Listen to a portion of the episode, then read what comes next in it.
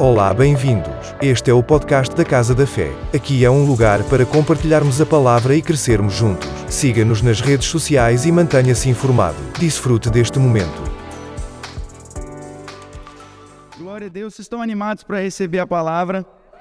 Oh, aleluia! Deus é bom em todo tempo. E nessa manhã eu quero compartilhar com vocês algo que já estava no meu coração há algum tempo e sempre meditando na palavra, e nós precisamos meditar sempre na palavra, amém? Não é só pegar a Bíblia para vir no domingo no culto, porque isso não vai intimidar o diabo. Tem gente que deixa a Bíblia lá assim, olha, no móvel da casa, no Salmo 91. Tá aberta lá. Você chega na casa do fulano, a folha tá até. Você faz assim na folha, meu Deus.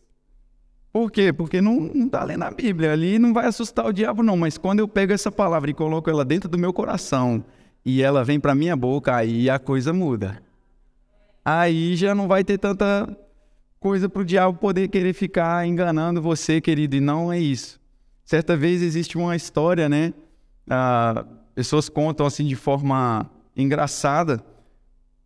Uma irmã ela convidou o pastor para ir jantar na casa dela uma vez. E o pastor pegou, depois de jantar, pegou um garfo e colocou dentro da Bíblia da irmã e deixou e foi embora. A irmã falou com o marido dela assim: Olha, esse pastor ele veio aqui em casa, ele roubou um garfo. Eu fui recolher a mesa, tá faltando um garfo aqui na mesa? Cadê o garfo? Não, esse pastor não é, não é um homem sério, não. Ele levou o garfo, ficou uma semana, duas, três, e aquilo incomodando ela, e ela vendo o pastor pregando, e ela assim: esse homem está aí falando, mas ele roubou um garfo na minha casa, só eu sei.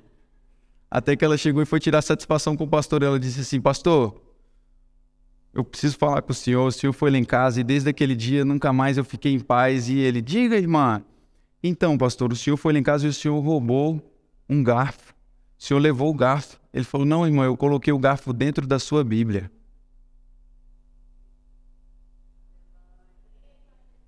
Se ela tivesse ido ler a Bíblia, ela tinha descoberto que o pastor não tinha roubado o garfo, né? Ela disse assim: oh, Meu Deus, o que, que o pastor fez? Mas você é um povo que lê a Bíblia e pratica, amém? Você trouxe a sua Bíblia? Diga assim comigo: essa é a minha Bíblia.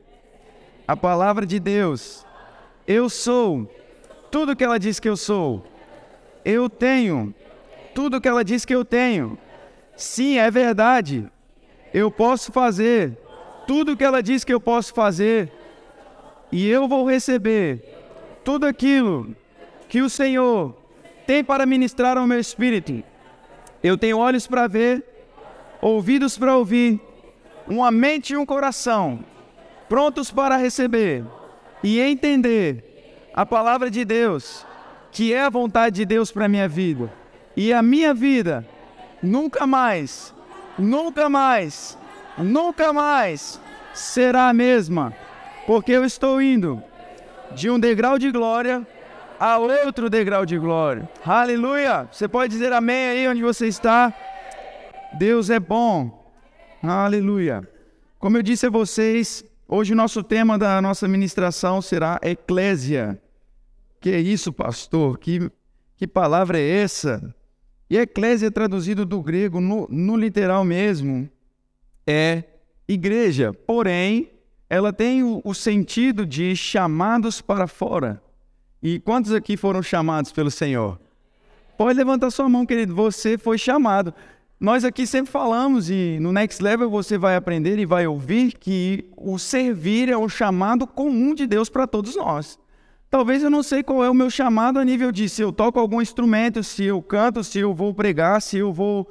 Independente do que eu faça, o serviço já faz parte de um chamado comum de Deus para você. Então, se alguém te perguntar assim, você é chamado para alguma coisa lá na sua igreja, ou onde você frequenta, você é chamado, você vai dizer sim, eu sou chamado para servir, mas muito mais do que na minha igreja, eu sou chamado para servir fora da minha igreja. Eu sou chamado para servir no meu trabalho, eu sou chamado para servir no posto de gasolina, na padaria.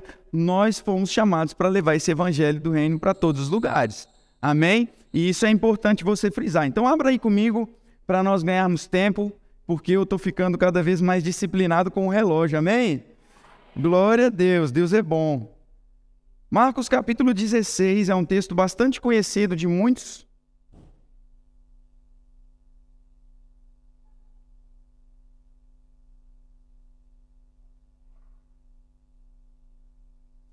Marcos capítulo 16.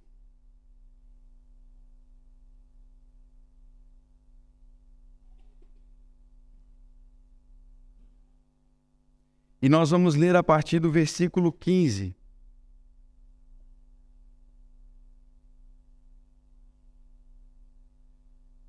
E diz assim: E disse-lhes: Quem está falando, diga, Jesus.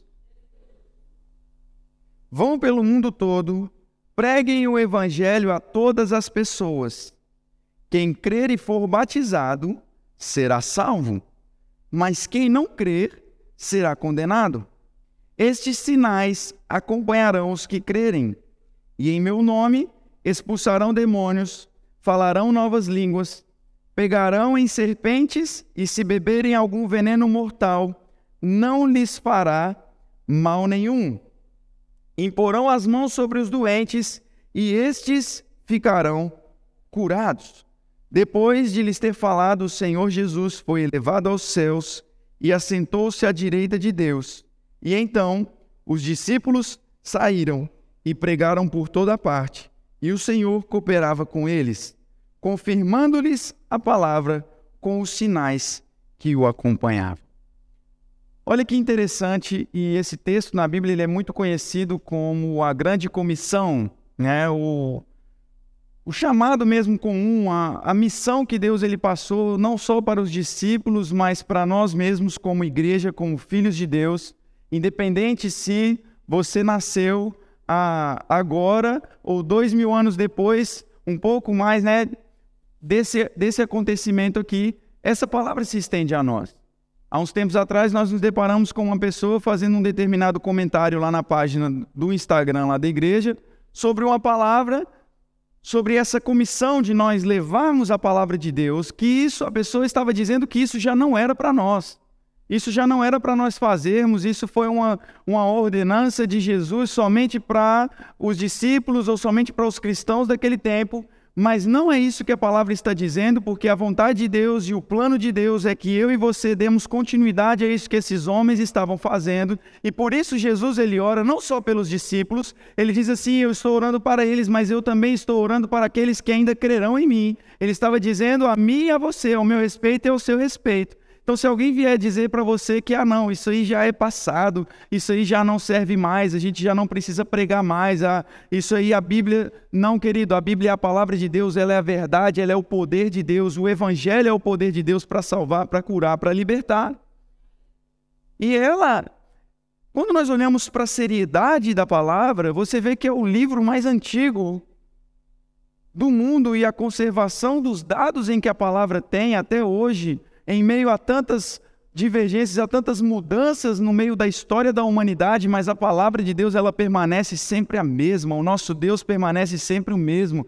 Deus ele não muda, nele não tem sombra nenhuma de variação e por isso nós precisamos confiar de que a palavra dele é a verdade. Eu costumo brincar em forma dizendo que eu, eu creio até na vírgula que está na Bíblia. E você precisa ter essa, essa verdade da palavra como a sua verdade pessoal. Porque se você não entender a palavra, se você não entender que o que está aqui é verdade mesmo, sim, como nós declaramos aqui que é verdade, que somos o que a Bíblia diz que somos, que temos o que a Bíblia diz que temos, o versículo 18 para você vai, vai deixar de ter sentido se você não crer na palavra. O verso 17 e 18 ele diz: Esses sinais acompanharão os que crerem. Então, para eu ver sinal, para eu ver uma evidência da minha fé, eu preciso crer. Se eu quero ver sinais acontecendo, se eu quero ver milagres acontecendo através da minha vida, eu preciso crer. Ele diz: os sinais acompanharão. A sua vida é uma vida que é acompanhada por milagres. A sua vida é uma vida que é acompanhada por manifestação do poder de Deus em todo o tempo na sua vida. Agora, para que isso aconteça, para que isso venha para fora, você precisa colocar a prática em crer nessa palavra. O que, que ele diz? Os sinais acompanharão os que crerem em meu nome expulsarão demônios falarão em novas línguas, pegarão em serpentes e se beberem algum veneno mortal não lhes causará dano nenhum, imporão as mãos sobre os doentes e esses ficarão curados. Essa é a verdade. Quando nós entendemos que somos chamados por Deus, Deus ele jamais, querido, ele vai te chamar ou ele vai enviar alguém sem antes te dar uma preparação, sem antes te dar um selo, sem antes te dar um aval. E é por isso que nós temos o Espírito Santo dentro de nós, que é o que nos habilita, que é o que nos capacita, que é o que nos dá esse poder de nós fazermos, não na nossa própria força, mas entendemos que a forma de Deus tocar a vida de outras pessoas é por meio do meu serviço e é por meio da minha vida. Que forma nós falamos, Senhor, vai até os hospitais, Deus vai até os presídios, Senhor, vai até. Se nós, como cristãos, no nosso dia, nós não tivermos a intencionalidade, queridos, de ir até essas pessoas, de ir, de se achegar e entender que o Evangelho não é uma bolha, onde você vai ficar dentro da bolha, Jesus é só para mim, Jesus é só meu, como eu amo Jesus e ninguém no seu trabalho souber que você é cristão, você está vivendo o Evangelho de forma errada. Você não é o agente 007 de Deus. Ele não precisa de agente secreto, porque tudo dele é a verdade, é a luz, mostra, revela, vamos. A luz ela cria alguma coisa, sim ou não? Não, a luz não cria. A luz ela revela. Tá tudo aqui no lugar. Se apagar essa luz, o que, que vai acontecer? Vai dar a sensação de que não tem nada. Mas quando nós ligamos a luz, revela as coisas que estão ali, se manifestam. A nossa vida, nós somos a luz do mundo, é o que Jesus ele disse. Vocês são a luz do mundo. Então, quando nós chegamos, queridos, em um ambiente talvez que não é o mais propício, onde não é o mais agradável, onde não é talvez um ambiente melhor para que haja uma manifestação, quando nós chegamos, nós precisamos ter o um entendimento. A bênção do Senhor está comigo e alguma coisa vai acontecer nesse lugar. É isso que está dizendo lá em Atos 10, 38 que assim como Deus ungiu a Jesus de Nazaré, que andou por toda parte fazendo bem a todos e curando a todos aqueles oprimidos do diabo, porque Deus era com ele. Algo que virou um jargão muito usado, um evangeliquez, que as pessoas usam, Deus é contigo. Ô oh, varão, Deus é contigo. Mas não fale isso da boca para fora, entenda que Deus realmente ele é contigo. Por onde você passa, ele vai com você, ele é contigo, por onde quer que andares. Aí a gente olha para a Bíblia e fica assim: ah, mas eu sou chamado por Deus, mas ah, ainda não chegou minha hora lá na minha igreja ainda, sabe? Estou esperando em Deus. Deus chama quem já está trabalhando. Posso ouvir um amém aí? Oh, aleluia. Então entenda, não foram todos que foram chamados para pregar o evangelho usando um microfone, queridos.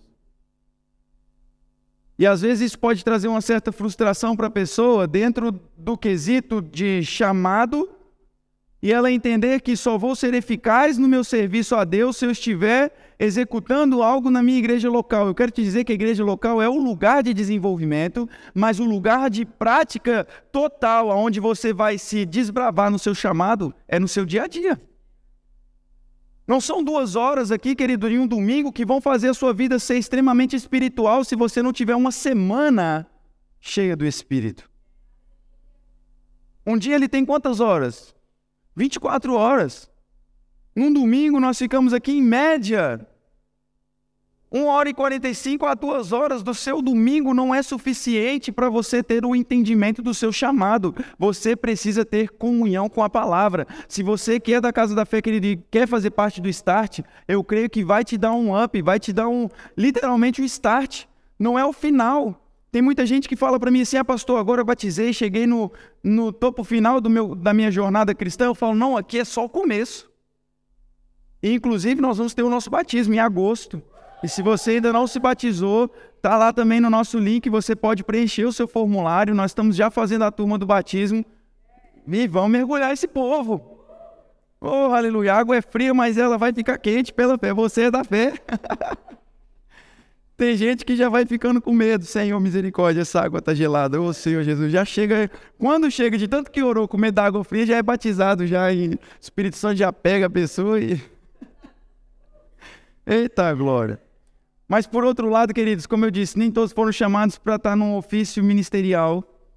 E nós vamos entender e ver isso em Efésios, no capítulo 4. Eu queria que você abrisse lá comigo, por favor.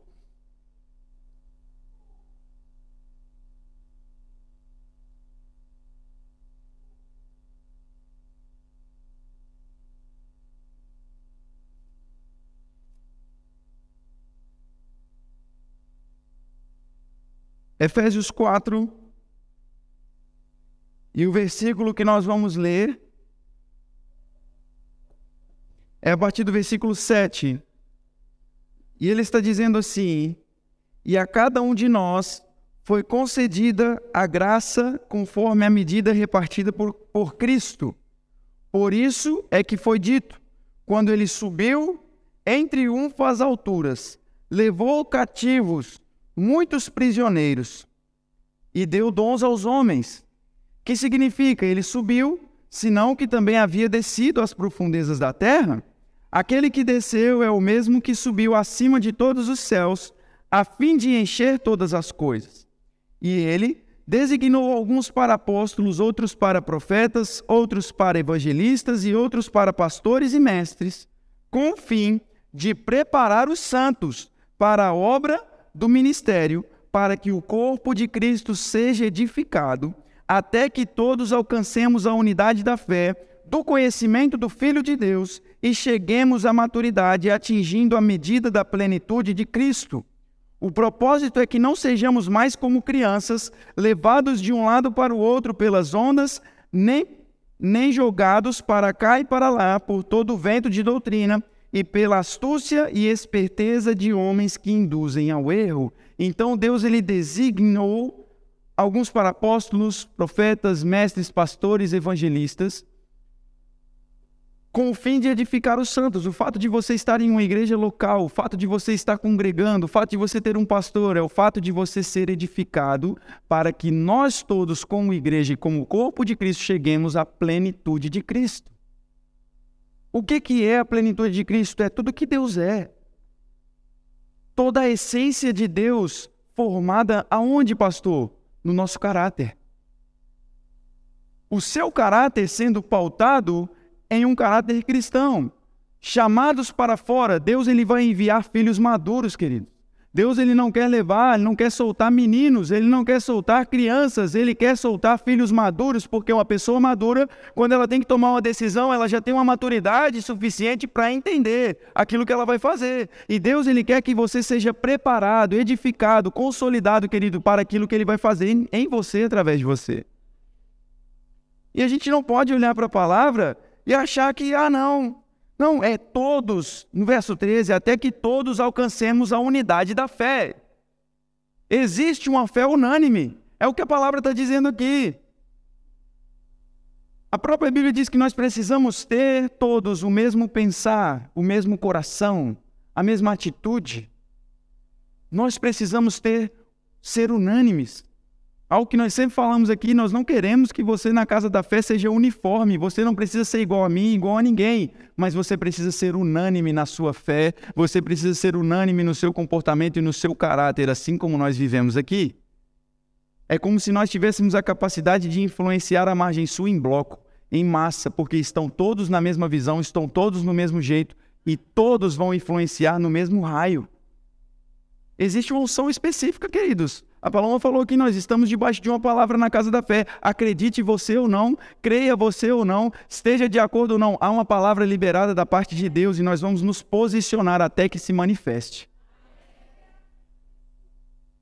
Porque nós entendemos o que está dizendo lá em Hebreus, ele diz assim: O meu justo viverá pela fé, e se retroceder eu não terei prazer nele. E o escritor aos Hebreus ele diz assim: Nós, porém, ele está falando comigo e com você. Nós, porém, não somos dos que retrocedem, mas dos que creem e são salvos.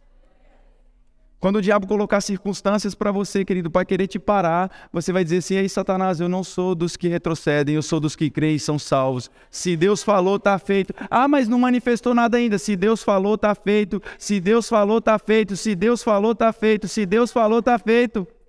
Ponto. Eu não preciso ver para crer. Eu não preciso ver para crer, eu não preciso ficar agora pedindo Deus sinais. Ô oh, Senhor, me dá um sinal para saber se existe o testemunho interior do Espírito Santo dentro de você.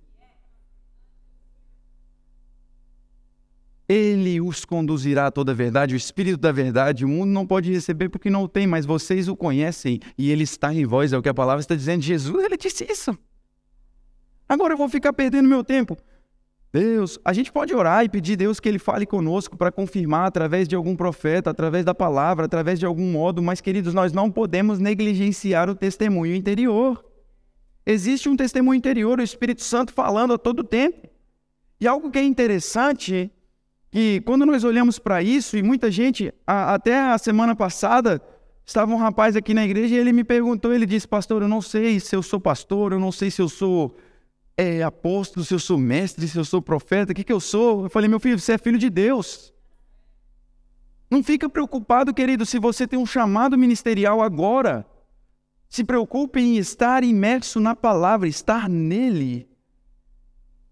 O plano de Cristo ter vindo, e nós vemos isso em Efésios 1, é o que o plano era fazer convergir todas as coisas, celestiais e terrenas, em um só propósito, Cristo. A sua vida, como você já aprendeu aqui na igreja, não existe secular e gospel, tudo é reino. O céu e a terra têm que estar alinhados na sua vida em direção a Cristo. Enquanto nós ficarmos, e eu vou bater nessa tecla até vocês ficarem com isso fixo, enquanto ficarmos com essa questão do secular e do gospel, nós vamos colocar Jesus dentro de uma bolha e não vamos pregar para ninguém. Porque nós vamos ficar olhando para todo mundo dizendo assim: ele faz parte do secular. Ah, mas o outro lá é gospel. Não, querido. Deus ele está olhando, tudo é reino. Ele está ali olhando com a expectativa de que você vá pregar aquele rapaz que você diz que é secular, mas que ele é filho de Deus também, assim como você. E você conte para ele essas boas novas, porque o evangelho é boas notícias. O evangelho não é para você ficar amedrontando os outros, não, causando pânico. Olha, Deus vai te catar. Se você não converter hoje, rapaz, Deus, ainda hoje pedirão a tua alma. Não é para essa finalidade. O evangelho ele é a boa notícia de Cristo. Se está doente, a palavra chega, tem cura. Se está precisando de salvação, a palavra chega, tem salvação. A pior coisa, eu vivenciei essa experiência na essa semana com o Davi. Nós fomos orar por um rapaz, ele está com um câncer. Ele está com um câncer entre a veia, artéria aorta e o fígado. E ele já está. Os médicos falaram que não vão operar ele por conta mesmo da, da, do risco da cirurgia.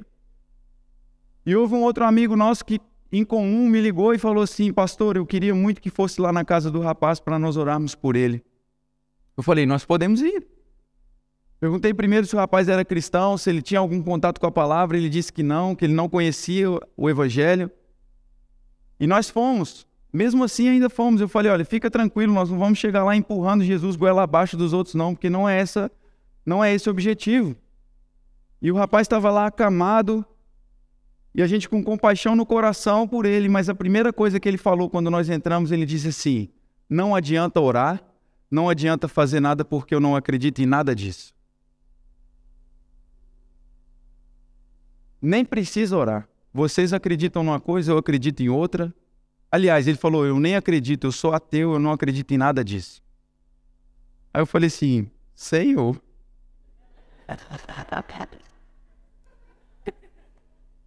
Davi olhou para minha cara assim, tipo, e agora?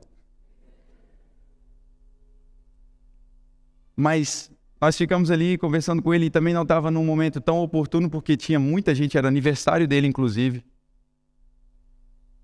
Mas nós saímos dali com uma convicção e depois não entrei em discussão e debatendo, a pessoa já está num estado de saúde que está debilitado. E por que eu estou dizendo isso, queridos? Vocês às vezes vão lidar com situações, entenda algo, nem todos os problemas somos para nós resolvermos. Algo que foi cirúrgico no meu ministério como pastor, ainda que jovem, sabe o que eu posso dizer para vocês? Eu entendi que eu não sou Deus.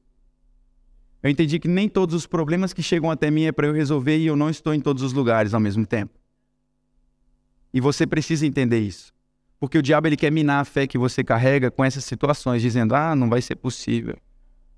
Mas entenda que existia a possibilidade de eu chegar e orar por ele e ele ser curado, sim, porque eu creio que o que ele fala não anula a palavra de Deus.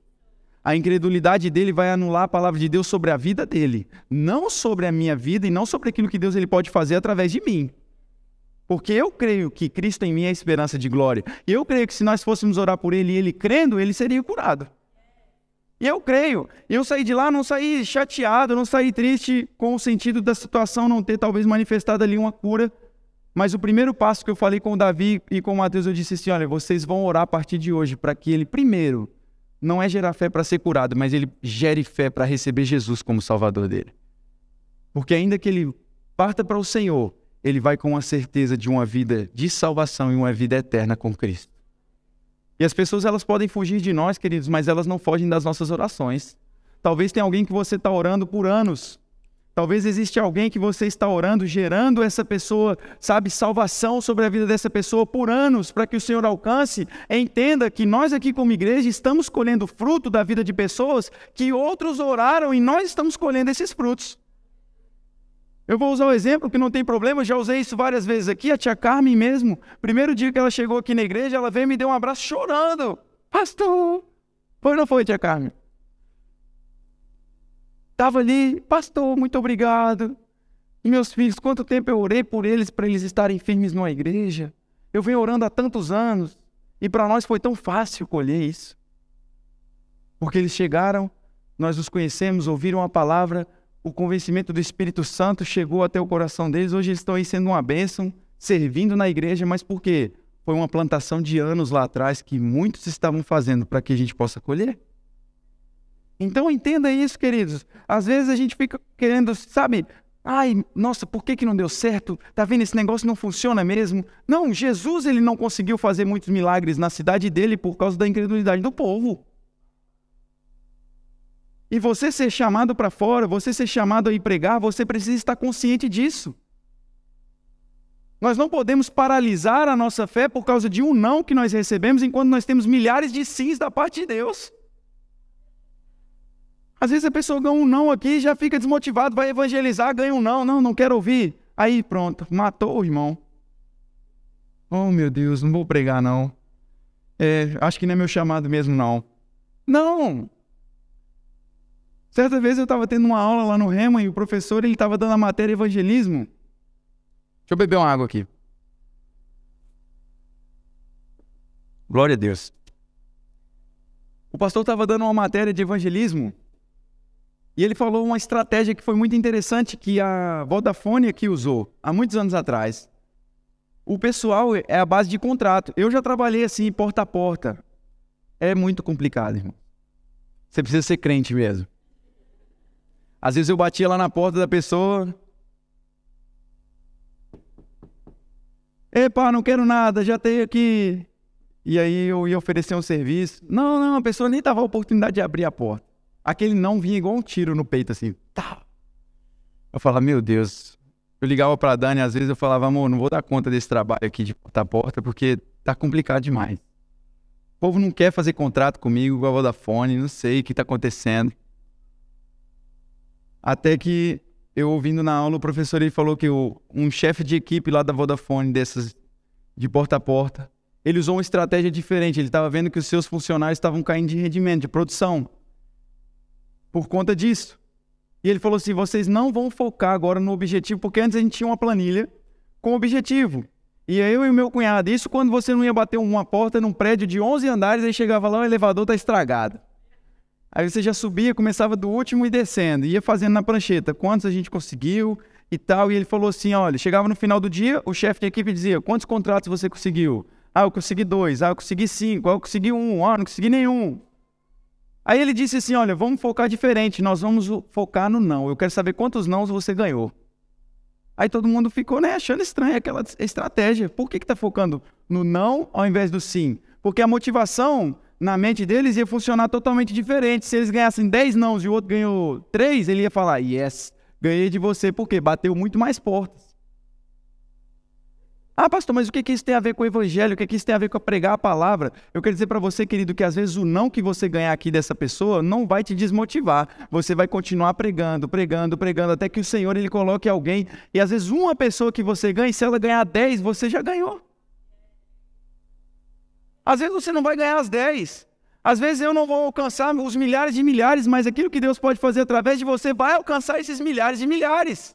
E tá tudo bem, porque nós somos um corpo. Tem coisa que o meu pé faz que minha mão não consegue fazer. Tem coisa que o meu braço faz que minha cabeça não consegue fazer. E nem por isso eles deixam de ser importantes e relevantes no corpo. Tem coisas que você sabe fazer que eu não sei fazer e você faz muito melhor do que eu. E nem por isso está desconsiderando aquilo que Deus ele tem para fazer na minha vida e nem eu vou desconsiderar o que Deus está fazendo na sua, queridos. Nós somos um corpo e o Senhor ele conta conosco. Nós precisamos entender isso e precisamos de mais de Jesus influenciando outras esferas da, da nossa sociedade. É um padeiro crente. Imagina um padeiro, gente, que lida com pessoa todo dia de manhã ali, dando uma palavra para alguém, vai buscar o pão e ele já entra com aquela pregação: o pão vivo verdadeiramente quando você comer. Meu Deus, você nem vai saber, nem precisa de fiambre e queijo, é, é puro. Aqui já tem até o pão de Deus, olha só. Mas nós precisamos de ter pessoas assim, influenciando a sociedade, influenciando nas esferas, querido. Você é chamado por Deus para ir além, comissionado. Entenda algo. Aqui Jesus ele falou, a última palavra de Jesus para os discípulos foi comissionando, delegando a eles, falando: olha, agora é com vocês. Porque é o que nós lemos aqui no versículo. Ele disse: Pegarão em serpentes e se beberem algum veneno mortal, não lhes fará mal nenhum, e porão as mãos sobre os doentes e eles ficarão curados. Depois de lhes ter falado, o Senhor Jesus foi elevado aos céus e assentou-se à direita de Deus. Então os discípulos saíram, pregaram por toda parte e o Senhor cooperava com eles, confirmando-lhes a palavra com os sinais que os acompanhavam. Existe uma palavra, querido, que valida aquilo que nós fazemos quando estamos debaixo da direção dela. A coisa mais importante quando você, se você vai viajar para um lugar e você sabe que vai ficar muito tempo sem ver aquela pessoa, ou uma pessoa que está ali perto de morrer e ela vai sabe que já não vai ter mais oportunidade de ter contato físico com aquelas pessoas, ela vai dizer coisas importantes, não é isso? E Jesus, antes de subir aos céus, ele diz coisas importantes aos discípulos. Ele diz: Agora eu estou dando a bola para vocês, vocês vão dar continuidade àquilo que vocês me viram fazer. E não precisam ter medo. Sabe, o medo paralisa e a fé age. Diga, a fé age e o medo paralisa. A verdade sobre isso, queria dizer que o, o, cristianismo ele não é um jogo de futebol que você está ali só assistindo, não. Eu vou só para ficar assistindo. Não, não. Você também joga, você também faz parte. Você também precisa estar envolvido, você precisa. Cada cristão, cada um foi chamado para uma posição determinada dentro do corpo. Agora, é tão espiritual, eu até escrevi esse parágrafo dizendo que é tão espiritual entender isso e viver nessa verdade, quanto ser enviado como missionário na África. É o impacto que nós podemos ter no corpo. Então você precisa ter esse entendimento da palavra. Entender que o seu serviço na sua vida, no seu chamado, no seu trabalho, é tão espiritual quanto a igreja preparar você e dizer assim: agora nós vamos te enviar para a África. Você não vai ser mais espiritual indo para a África somente ou indo para algum outro continente onde o Senhor te levar, como um missionário ou como alguém que vai pregar a palavra. É tão espiritual você pregar no seu trabalho, você pregar na sua comunidade, você pregar aonde você vai, no ginásio onde você está malhando, na academia onde você vai.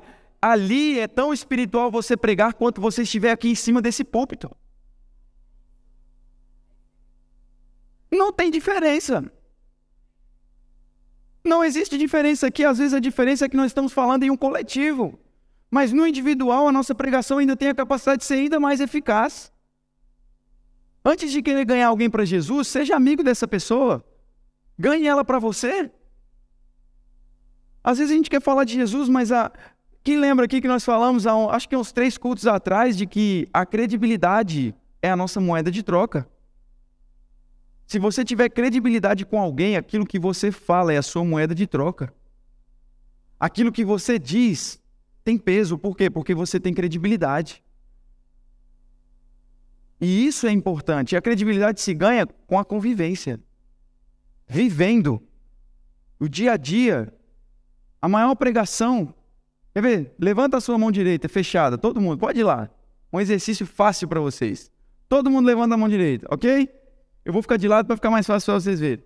Se você puder, estica assim agora o seu braço direito. E levanta o indicador. O que, que eu falei? Não, o que, que eu falei para vocês fazerem? Hã?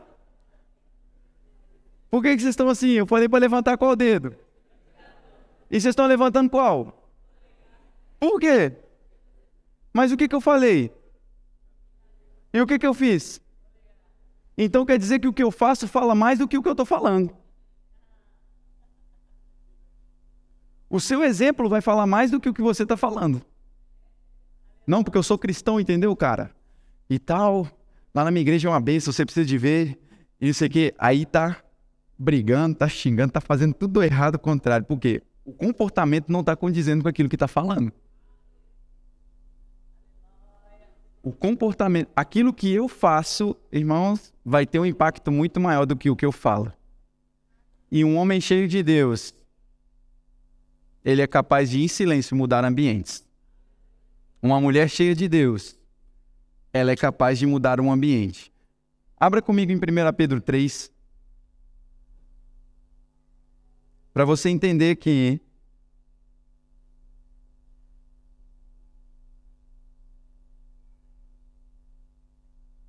E eu já vou caminhando para encerrar.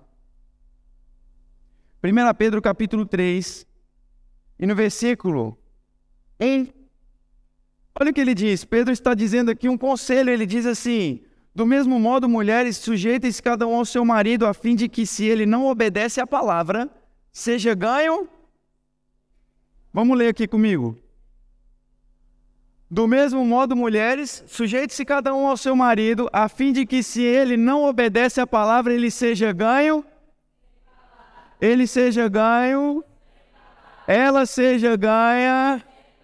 O seu amigo seja ganho.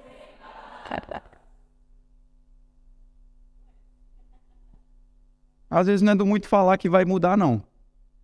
Mas quando eu vivo aquilo que eu estou pregando, a vida aí muda a história. Quando você tiver o entendimento, querido, da palavra em você e você praticar de acordo com essa palavra, sua vida nunca mais ela vai ser a mesma. E isso é muito espiritual. Se eu não me engano, foi Tony Cook que disse essa frase o que você diz, o que você faz, fala tão alto que eu não consigo escutar o que você está é, dizendo. O que você faz fala tão alto que eu não consigo escutar o que você está dizendo. E foi um exercício prático que nós fizemos aqui. Todo mundo levantou o indicador certinho. Parabéns, vocês estão de parabéns. E talvez, queridos, nós vamos ser o único contato genuíno que alguém vai ter com, com Jesus. A única oportunidade que alguém vai poder ouvir de Jesus é olhando para mim e para a sua vida. Aquela frase bem clichê que muita gente usa: Você é a Bíblia que o mundo ainda não leu. Se as pessoas olharem, Jesus ele mesmo disse: Nisso conhecerão se você que vocês são os meus discípulos, se amarem uns aos outros. Isso fala muito mais de atitude do que de palavras, sim ou não? está dizendo muito mais de um comportamento do que de algo somente falado. Ele diz: Todos vão saber que vocês são os meus discípulos. Quando, Jesus?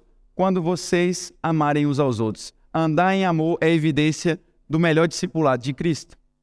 Da igreja perfeita, queridos, nós sabemos que não existe. Lá no céu nós vamos estar perfeitos, mas nós estamos caminhando para a perfeição. Como nós estamos lendo e lemos aqui em Efésios 4, que o, o objetivo de Deus nos estabelecer diante dessas unções ministeriais é para que nós sejamos aperfeiçoados nele, até que a plenitude de Cristo seja formada. Vai chegar o tempo aonde que nós vamos estar completamente iguais, parecidinho com ele. Mas à medida que nós ainda não temos essa manifestação na nossa vida, nós precisamos nos expor a essa palavra. Então, precisa você praticar isso, querido. Agora, algo que me chama a atenção lá em Marcos ainda, no capítulo 16 e no mesmo versículo 18, pedir o apoio aí só para, se você quiser, para ganhar tempo. Marcos 16, olha o que ele diz no verso 18, vou ler de novo. Pegarão em serpentes e, se beberem algum veneno mortal, não lhes fará mal nenhum. Imporão as mãos sobre os enfermos e eles ficarão, do, é, ficarão curados. Agora preste atenção. O problema, diga assim comigo, o problema nunca desqualificou o propósito. Qual era o propósito que Jesus tinha dado para eles? Vão pregar o evangelho. Vão pregar a palavra. Se beberem algum veneno mortal, não lhes causará dano nenhum. Em meu nome vocês expulsarão demônios. Então quer dizer que se beber alguma coisa mortal, não vai morrer. É um problema, mas não desqualifica o propósito. Se aparecer demônio, vocês vão expulsar ele em meu nome. Se tiver alguém doente, imporão as mãos sobre ele e eles ficarão curados. Entenda, nunca, jamais o problema vai desqualificar o propósito que Deus ele tem para fazer na sua vida. Não coloque a palavra de Deus em causa, querido, diante de uma pressão, diante de uma adversidade, diante de um problema, dizendo, eu não está errado, alguma coisa. Não, se você está debaixo da direção de Deus, se você está debaixo de uma palavra de Deus, e se você está praticando o que você está aprendendo, que seja no domingo, pressão pode chegar, pressão pode vir, mas, queridos, permaneça permaneça. O que está lá em Efésios no capítulo 6 é que nós precisamos nos revestir de toda a armadura espiritual, e ele não diz que é para ficar lutando com o diabo. Não, coloca agora a armadura espiritual porque a guerra está chegando e você vai ter que lutar. Não, ele disse para que vocês possam permanecer firmes no dia mal. Estar revestido da armadura de Deus é para que nós possamos ter a capacidade de, no dia mal, permanecer firme. Aonde? Na palavra permanecer firme naquilo que Deus falou, naquilo que Deus estabeleceu. Se Deus disse, eu vou ficar aqui, o vento pode soprar, mas as minhas raízes estão profundas na palavra e eu não vou cair, eu não vou tropeçar, porque Ele guarda os nossos passos. Agora, uma frase que vai falar com você demais. O que desqualifica o propósito não é o problema, você já sabe disso. Mas o que desqualifica o propósito, querido, se chama pressa. Pressa desqualifica. Porque os discípulos receberam uma palavra, receberam uma promessa que viria o Espírito Santo, mas houve uma instrução de Deus da parte por meio de Jesus dizendo: "Fica em Jerusalém até serem revestidos de poder". Se eles vão para cima do inimigo despreparado, sem a preparação adequada, sem a instrução adequada, ia ser um fracasso. Mas porque houve uma obediência dentro do propósito, ainda que eu fui chamado para fazer algo para o Senhor, eu preciso entender o tempo da preparação e não deixar com que a pressa para querer ter o resultado me tire do lugar onde Deus me estabeleceu. E às vezes, querido, pessoas entram em ataque de ansiedade, porque o que, que causa ansiedade nas pessoas? Excesso de futuro. O que, que causa depressão na pessoa? Excesso de passado. Mas quando eu fico muito preocupado com o meu futuro, como é que vai ser? Ai, meu Deus do céu, e agora? Ai, Jesus, nossa, será que eu vou conseguir resolver esse problema? Ei! Isso vai só tirando você a pressa, a pressa de querer ter o resultado. Ai, meu Deus, quando é que a casa da fé vai mudar logo? Ai, Jesus, quando é que. Ai, meu Deus, cadê esse povo? Permaneça no lugar onde ele te mandou ficar e ele vai dar a instrução no momento certo. Aquele ditado popular: a pressa é inimiga da perfeição. O que Deus está fazendo, queridos, é muito melhor. A qualidade do nosso propósito está na paciência da preparação e não na sua pressa. Isso é importante. Por quê?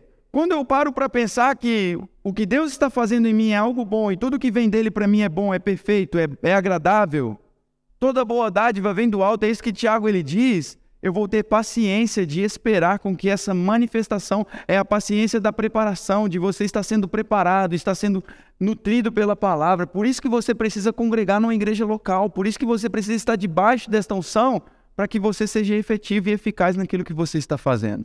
Amém ou é de mim? Amém? Glória a Deus, você pode ficar sobre os seus pés. Obrigado por teres estado conosco. Nos vemos no próximo podcast. Não te esqueças de compartilhar esta mensagem. Seja abençoado na prática da palavra.